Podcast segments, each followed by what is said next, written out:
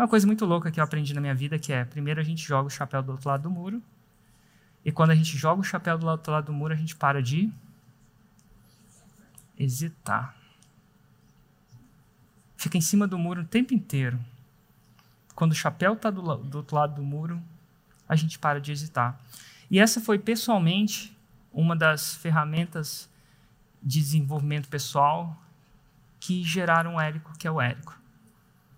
Eu descobri que toda vez que eu pensava demais se eu ia pular daquele muro ou não, eu passava mais tempo hesitando em pular da piscina do que pulando na piscina. E a gente pula na piscina, é frio no começo, mas depois a gente vai se acostumando. E ó, juro por Deus, se a coisa for ruim, eu nunca mais faço.